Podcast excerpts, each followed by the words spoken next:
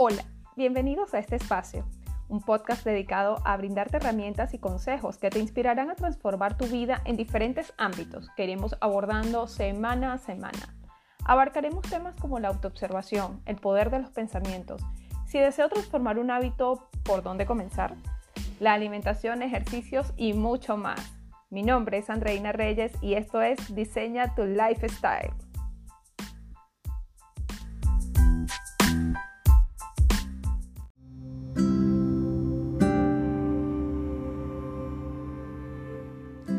Decidí lanzar este proyecto de podcast porque es una ventana que permite expresarnos sin tener que ser necesariamente periodistas, locutores, como es mi caso.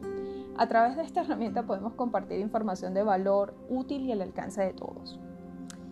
A través de este espacio puedo compartir información de interés que aporta valor a tu vida, bien sea que quieras transformarla, que quieras mejorar hábitos, conectarte y conocerte un poco más en fin, herramientas, brindarte herramientas que pueden motivarte y que puedas diseñar tu mejor versión. La temática que abordaremos es cómo diseñar una vida saludable, de adentro hacia afuera, pero tranquilos, sin mucho estrés. Nos encontraremos todos los lunes para brindarte una cápsula de información para tu transformación, desde la autoobservación, pensamientos, pensamientos positivos, hábitos, ser reflexivos, conectarte más contigo, balance entre la alimentación y los ejercicios, en fin, toda una serie de herramientas que contribuyen a diseñar esa mejor versión de ti. Ajá, pero ¿quién soy yo para hablar de todo esto? ¿Cómo llegué a, a estos temas? Siendo que, a ver, les cuento un poquito de mí. Mi nombre es Andreina Reyes, soy administradora de profesión, amante de la lectura y películas con propósito. Soy pro vida saludable pero sin mucho estrés. Fiel admiradora de la naturaleza y sus paisajes. En fin, soy una persona como tú, normal, común y corriente. Y quiero compartir contigo información de valor que contribuirá a tu bienestar. A mí me ayudó. Desde mi experiencia quiero hacértela llegar, compartir y conectar contigo, ayudarte a transformar y a conseguir esa mejor versión a ver, desde el año pasado, desde el 2019, yo sentí un profundo deseo de esos que te vienen desde lo más íntimo de tu ser, de hacer un cambio en mi vida, de entender un poco más el mundo en el que estoy, de ser más consciente y responsable de mis actos. Y aunque aún me encuentro inmersa en todo este proceso de cambios, conciencia, transformación, quiero compartir contigo todo lo que he aprendido y contribuir de una forma positiva a que también encuentres tu mejor versión motivarte desde mi experiencia. Otro detalle sobre mí es que me declaro aficionada de la radio. Sí, creo que la locución es una pasión oculta que tenía y que salió a flote en el 2018, justamente en la semana del primer apagón, en el que literalmente Venezuela quedó blackout en la imagen satelital. Pero bueno, aquí estamos. Gracias a Dios existe esta ventana por donde podemos conectarnos. El tema de nuestro primer episodio, la importancia de la autoobservación. A ver, ¿qué es la autoobservación? ¿Cómo se come esto? Es observarnos a nosotros mismos, como si estuviésemos viendo una película, que de hecho estamos viendo nuestra propia película, pero desde la tribuna del espectador. Sin embargo, es importante que tengamos en cuenta que como espectadores de nuestra propia película, debemos ser compasivos con nosotros mismos no podemos o debemos evitar el tema de juzgarnos, el tema de señalarnos, de encasillarnos y de ser duros con nosotros mismos. No, se trata simplemente de, de observar sin emitir juicios. No es fácil. Se dice sencillo, pero la tarea no es nada sencilla. ¿Ok? La idea es solamente observar nuestras reacciones en algún momento determinado, reflexionar sobre ello Obviamente el pasado no podemos cambiarlo, pero sí podemos transformar el futuro, tenemos esa, ese poder de transformación de futuro. Es también, o sea, todo este tema de la autoobservación es quitar el piloto automático con el que muchas veces llevamos nuestra vida sin darnos cuenta por las múltiples responsabilidades, obligaciones, quehaceres. Y entonces vamos como en un piloto automático que y no hay como ese tiempo, ese time de decir, epa, ya va, un momento, y respirar y, y observar qué sucedió, cuando no, desde la cosa más sencilla, por ejemplo, no sé, tuviste una discusión con tu mamá en la mañana porque X motivo, no sé, te mandó a ordenar el cuarto y tú reaccionaste, pegaste tres gritos, tiraste la puerta y te ya Justamente, o sea, es esa, esa reacción, esa actitud, es observarla, es este, simplemente observarla. Observarla y decir, ok, chévere, reaccioné así mi inteligencia emocional, eso fue lo que me permitió hacer y está bien. Es de experiencia. Ahora, ¿cómo te sientes con esa reacción? O sea, ahí es llegar a ese punto para que la integres en ti y en otro momento que se te presente otra situación parecida, ya sepas cómo reaccionar y decir, para allá va. Tengo el poder de controlar cómo reacciono ante esto.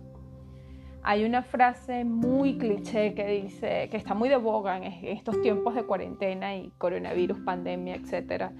Este, que decimos mucho que es, por ejemplo, y sí, o sea, no te, tengo el, este, no podemos, a ver si me acuerdo, este, no puedo controlar lo que me sucede, ¿ok? Sí, es eso. No puedo controlar lo que me sucede, pero sí puedo controlar cómo reacciono a lo que me sucede. Y es así. Eso te lleva mucho el tema de la autoobservación. Al estar tú constantemente autoobservando, te vas a estar más consciente de, de ti mismo. Al tú quitar ese poder que tiene el piloto automático, vas a estar más empoderado contigo. ¿ok? Más, capaz de controlar tus reacciones, de ser más reflexivo. Ojo, para esto hay algo súper importante para llevar a cabo el tema de la autoobservación. No es algo que se logra de la noche a la mañana. ¿Qué pasa? No estamos acostumbrados a vivir así. No nos han enseñado, este, no, no, fomentaron esa, esa cultura y ese hábito de autoobservar las conductas que teníamos y que cuán responsable soy de lo que me sucede, que eso es otro tema que ya vamos a abordar. Este, y se trata de eso, se trata de, de, de tú observarte, de tú canalizar lo que te está sucediendo y ver, bueno, cómo reacciono ante esto. Para ello no, o sea, necesitamos tener mucha valentía. Mucha valentía porque no, o sea, no todos tenemos las mismas capacidades, las mismas fortalezas, las mismas debilidades, no. Entonces aquí muchas personas no tendrán la, fortaleza emocional y mental de aceptar lo que van a ver en esa autoobservación. ¿Por qué? Porque esto también va dado a otra conducta en la que hemos sido criados de una forma u otra, que es el, el papel de víctima o el buscar el culpable afuera ah, no, porque es culpa de ella, porque sí, porque reaccioné mal, porque ella me hizo molestar o lo que sea. No, la autoobservación te, te rompe esos paradigmas y te dice, para allá va, las cosas simplemente son, son. Y, y así como son, pues hay que aceptarlas y está bien. Así como tú eres, está bien. Solo que vas a ser un poco más consciente de tus reacciones. Si tú observando alguna conducta te das cuenta que no te sentiste bien, entonces ahí es donde el punto en el que te va a llevar a decir, bueno, cuando la vida me presente otra situación, porque siempre nos las va a presentar, todo es cíclico, ya tú vas a saber cómo reaccionar, ya tú vas a tener esa, esa capacidad, porque integraste eso en ti, porque ya eso está aceptado de tu parte, pues tú dices, bueno, ¿Reaccioné de esa manera? Sí, fue mi, mejor reacción en ese momento, fue lo que mi inteligencia emocional me permitió en ese momento y eso está bien, no hay problema en eso. Que, por ejemplo, pasa muchísimo cuando uno está, no sé, con sus primeros amores y de repente, pues todos vamos a estar claros, hemos pasado por despecho, por lloradera, hemos hecho alguna locura y tú te observas cuando estás en eso, entonces la observación los pensamientos no los vas a controlar tú, la autoobservación te va a llevar a momentos específicos en tu vida que te van a llevar a autoobservar alguna conducta que, no estuvo bien o que, en la que no te sientes totalmente tranquilo contigo mismo. Entonces tú vas a verte que estás llorando por ese muchacho por esa, o por esa muchacha, a ver, sí, y qué horrible, que me humillé, y que este, tonto fui o qué tonta fui. Ok, ahí, ahí en ese momento, cuando te veas juzgándote, para. Ahí en ese momento es donde tienes que decir, ok, chévere, sí, lo hice, ¿y qué? Es mi experiencia, fue mi experiencia y eso está bien. Ahora, ¿cómo me, cómo me veo yo con esa, con esa reacción? No, no, no me gusta cómo me veo, no, ya es parte de la madurez, del crecimiento, ya no va a reaccionar así. Eso te va dando también una fortaleza emocional muy, muy fuerte. Y es por eso, porque vas a estar más conectado contigo mismo. Entonces es un proceso que, que se digiere poco a poco, que tienes que darte el chance, que no te apresures, no te apresures a, a querer, no sé, observarlo todo, no, simplemente con calma, respira y empieza a ver por ejemplo, y no tienes que irte tampoco tan hacia atrás. O sea, empieza por cualquier tipo de situación. Por ejemplo, en tu trabajo, si tuviste un mal día, una discusión con tu jefe, bueno, ¿cuál es mi responsabilidad en esto? ¿Cuál fue mi reacción en esto? no, no, me, no me, me, desagrada mi reacción porque no, porque fue muy fuerte, porque no, no estuvo bien. Intégrala, intégrala la parte de ti y ya te va a permitir controlar cada vez más y no, no ser tan tan visceral. Hemos vivido, todo esto tiene que ver, o, es desde mi punto de vista, ojo, este, también con, con los cambios a nivel mundial, con todo lo, lo, abrupto que han sido, con toda la ola de, de violencia, todo esto. Entonces, estamos como nos hemos acostumbrado como, como acción-reacción, como que estar como la defensiva, la broma. Y no, vamos a, a ser un poquito más conscientes, vamos a, a conectarnos más con nosotros mismos, a, buscar esa transformación que deseamos. Y la autoobservación es vital, vital en eso. Entonces, a ver, por ejemplo, si nos preguntamos, bueno, pero ¿por qué es importante esto de la autoobservación? Bueno, porque cuando nos autoobservamos nos estamos conectando con la esencia de nuestro ser. A través de la autoobservación podemos moldear nuestras conductas futuras, conocernos más, fortalecer la relación con nosotros mismos, nuestra imagen externa. Seremos menos duros también, seremos más, más compasivos con nosotros y con los demás. Hay gente que, que piensa, que dice, bueno, la, la autoobservación es para valientes y quizás puede tener razón, pero para valientes emocionales, para valientes mentales, y, todos, todos, o sea, para, para, todos en general, todos tenemos esa capacidad, es quitar ese miedo, es ser más transparentes también con nosotros mismos, porque otra cosa es que llevamos siempre como una careta, ¿no? O sea, no, no nos mostramos nunca tal como somos. Al final como que cada quien no, no termina de conocer, así, eso se ve hasta en parejas, ¿ok? Que tú dices, bueno, es que uno nunca termina de conocer a la persona sí, eso es así porque nos han acostumbrado como, como a tapar las cosas, las sombras, todos, todos tenemos luces, sombras, somos un componente perfecto, o sea, somos experiencia y, y, tenemos bueno, nuestras virtudes, nuestras debilidades, unos son más fuertes para unas cosas, otros para otras, y eso está bien, este, eso está perfecto pero no nos han enseñado a aceptarnos. Entonces, ah, bueno, lo que no me gusta de mí lo voy tapando con una careta, con otra careta, con otra careta. Entonces, al final, muchas veces hay gente que ni siquiera se conoce a sí misma.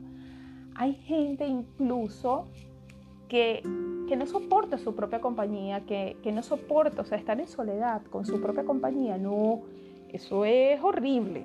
O sea, yo no me imagino el infierno que debe estar viviendo esa gente en este momento de cuarentena a lo mejor han despertado, a lo mejor han conectado o, se han enfrentado a ellos mismos. Porque es eso, es, ser valiente para tu verte en el espejo y verte tal cual eres. Ver tus luces y ver tus sombras. E integrar eso, aceptarlo y, mostrarte tal cual eres. Este, es parte de lo que ha sido esta experiencia para practicar la autoobservación se requiere, sí, de cierto grado de valentía. Ya lo dije, no todos tenemos esas mismas fortalezas y capacidades. Otro punto importante es que cuando comienzas a practicar la autoobservación, es, es probable perdón, que te sea difícil hacerlo sin juzgarte al principio. O sea, por ejemplo, cosas como qué tonta fui al hacer tal cosa, cómo me fui a arrastrar por aquel, cómo fui a hacer esto por aquello me pasé de grosera con tal persona. O sea, estamos por lo mismo, hemos estado acostumbrados como a ser muy severos con nosotros mismos y, a ser condenativos, eso no, eso es, wow, encasillarnos, a juzgarnos. Entonces va a ser al principio, por lo menos esa fue mi experiencia con el tema de la autoobservación, que vamos a hacer como, vamos a tener como una lucha interna, como esos dos lobos que están ahí, wow, hasta que ya esa lucha va a ir mermando, ya esa lucha va a ir pasando y tú vas a empezar a aceptar. Ahí va a empezar la transformación. Pero eso es, a algunas personas se le hace muy sencillo, a otras no tanto.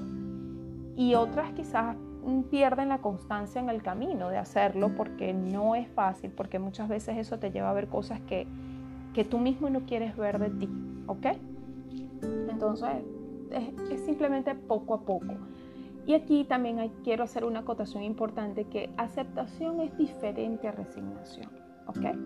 La aceptación te lleva a tomar el control y la responsabilidad de tus acciones. ¿ok? Decimos, sí, esa fue mi reacción, eso es lo que mi inteligencia emocional me dictó en ese momento y está bien. Pero si no te sientes bien con ese actuar y la vida te pone en una situación similar en el futuro, automáticamente actuarás de forma más consciente porque ya lo autoobservaste y porque ya tu conducta pasada la integraste, ya la, la, la hiciste, es parte de ti, ya no la juzgas, ya simplemente mira, sí, es mi reacción, es mi responsabilidad, sí, actúo así de esa manera y, eso está perfecto. Y la resignación ya como que, ah, no tengo nada más que hacer, esto es así, ya no, no lo voy a cambiar más. No, negativo. Entonces, a ver, el otro aspecto fundamental de la autoobservación es la toma de responsabilidad en las situaciones que nos ocurren. Es decir, es preguntarnos cuál es mi cuota de responsabilidad en esta o aquella situación que me ocurrió. Eso evitará la actitud de víctima ante la vida y nos llevará a ser protagonistas responsables de nuestros actos. Cuando tú te preguntas, a ver, ¿cuál, por ejemplo, en, en alguna situación difícil, por ejemplo, les voy a hablar de mi caso, de lo que yo pasé. Y apliqué la autoobservación de forma inconsciente, porque en, ese momento no, tenía la capacidad emocional y mental de entender lo que hoy por hoy entiendo. Este, yo pasé por una situación difícil, viví con, una persona, este, con mi pareja y, y, bueno, que la relación terminó, pero para mí fue muy duro emocionalmente porque era mi primera pareja con la que vivía fuera de mi casa, o sea, fue la primera persona con la que yo salí de mi casa. Este, y esa relación empezó desde un punto del dolor, ¿ok? Eso lo entendí en ese proceso de aceptación y de integrar lo que había ocurrido. Este, y, y, me llevó a preguntarme, bueno, ok, esto terminó en unos términos en los que en este momento fue lo que ocurrió y, y, tenía que haber ocurrido de esa manera porque me transformó en la mujer que soy hoy en día. ¿Ok?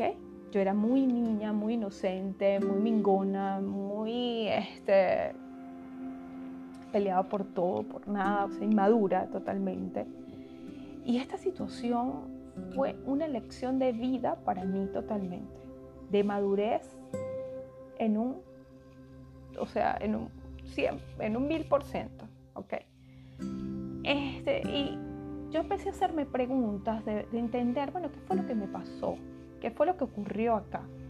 ¿Okay? Yo, yo me tocó vivir, vivir en casa de él porque okay, él, me sacó de mi casa, me dijo, vente, para hacerles el cuento largo, corto, a ver, esta relación empieza a raíz de la, o sea, empieza no, se formalizó a, raíz de la muerte de mi hermano, este, por eso digo que empezó desde un dolor, y él me sacó de mi casa para su casa de la noche a la mañana yo me vi con las responsabilidades de un hogar y decía, ya va, ¿cómo se vive esto? ¿Qué es esto? Aparte tenía un conflicto emocional muy duro por la muerte de mi hermano, entonces andaba que... No, fue un torbellino de emociones al principio muy duro de, de asumir y de afrontar, ¿ok?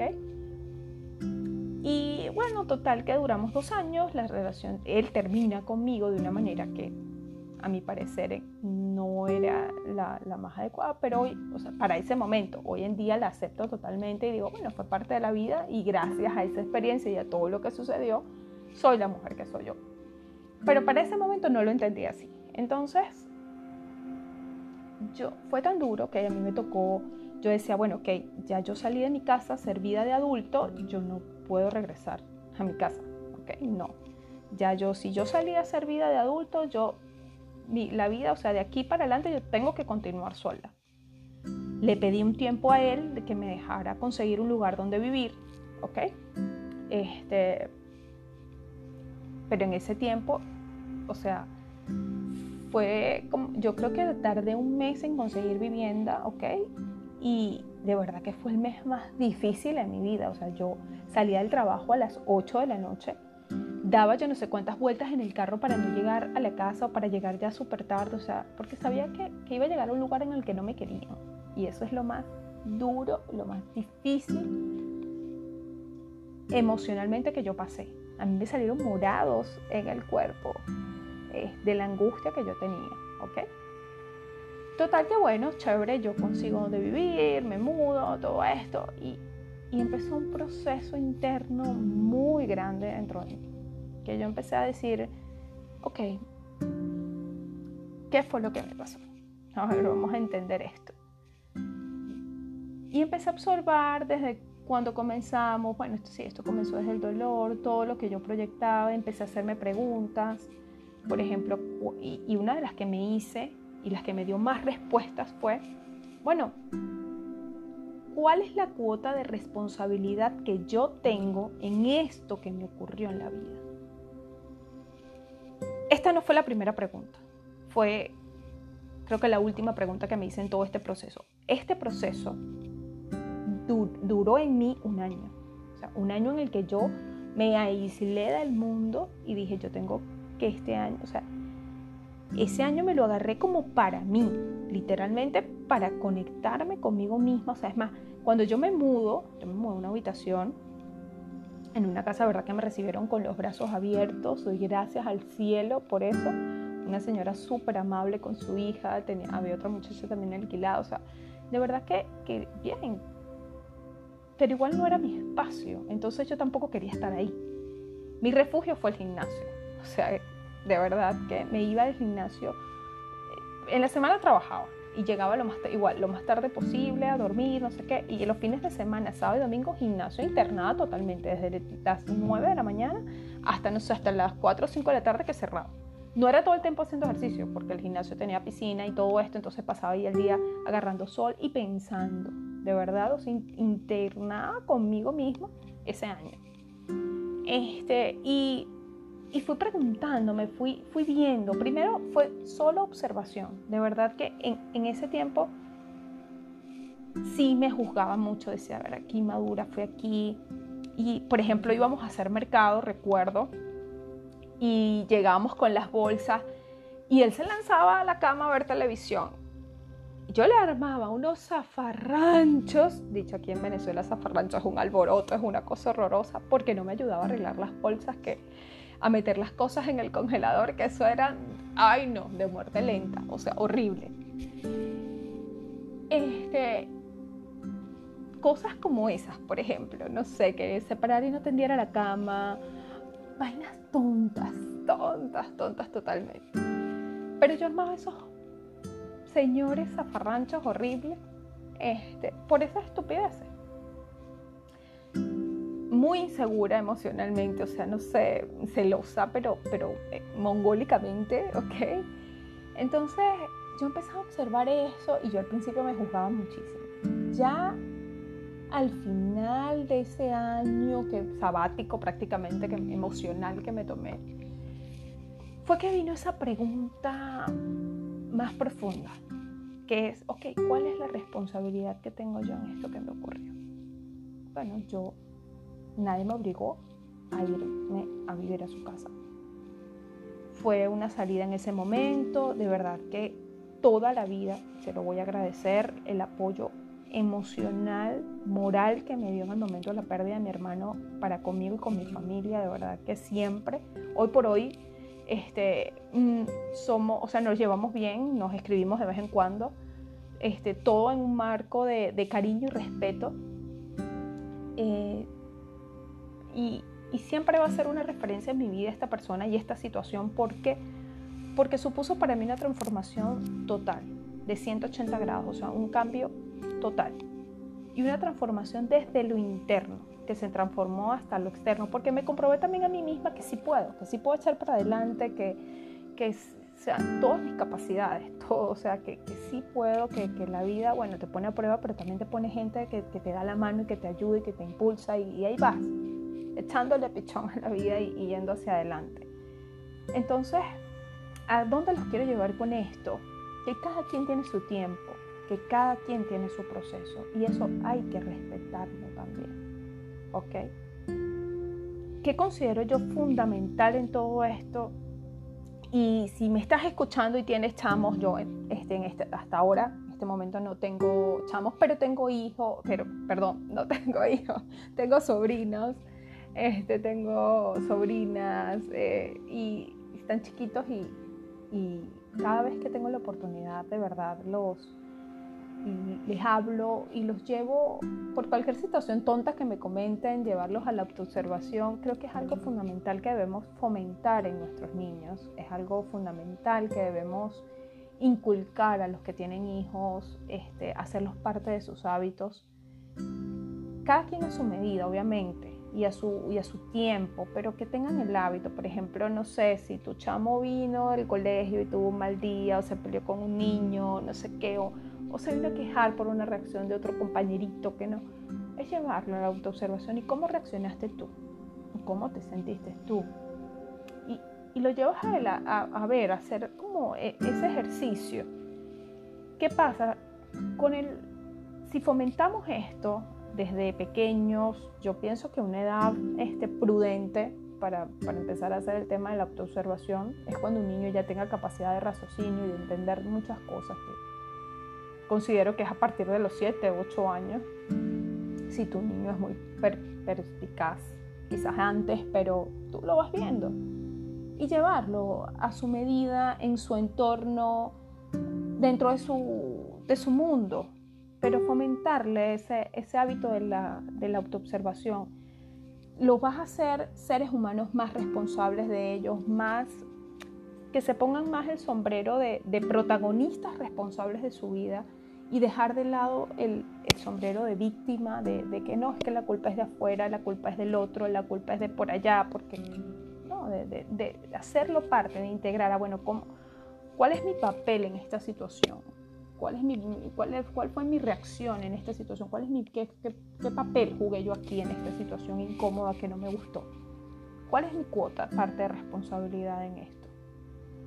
No para juzgarte, para integrarla y para tú entenderte y conocerte cada vez más, fortalecer más esos lazos contigo. Entonces, si empezamos por aquí, este, vamos a hacernos el camino mucho más fácil, vamos a tomar más control de nuestra vida, más de forma más clara, más madura también, más conscientes y seremos personas más seguras, mucho más seguras también. Bueno, esto es todo por hoy, por esta cápsula. Y quiero pues agradecerte por este espacio, por, por escucharme y permitirme acompañarte en estos segundos. De verdad que espero que toda esta información que he brindado desde mi experiencia te ayude, te inspire, te motive y contribuya de alguna forma a diseñar tu lifestyle.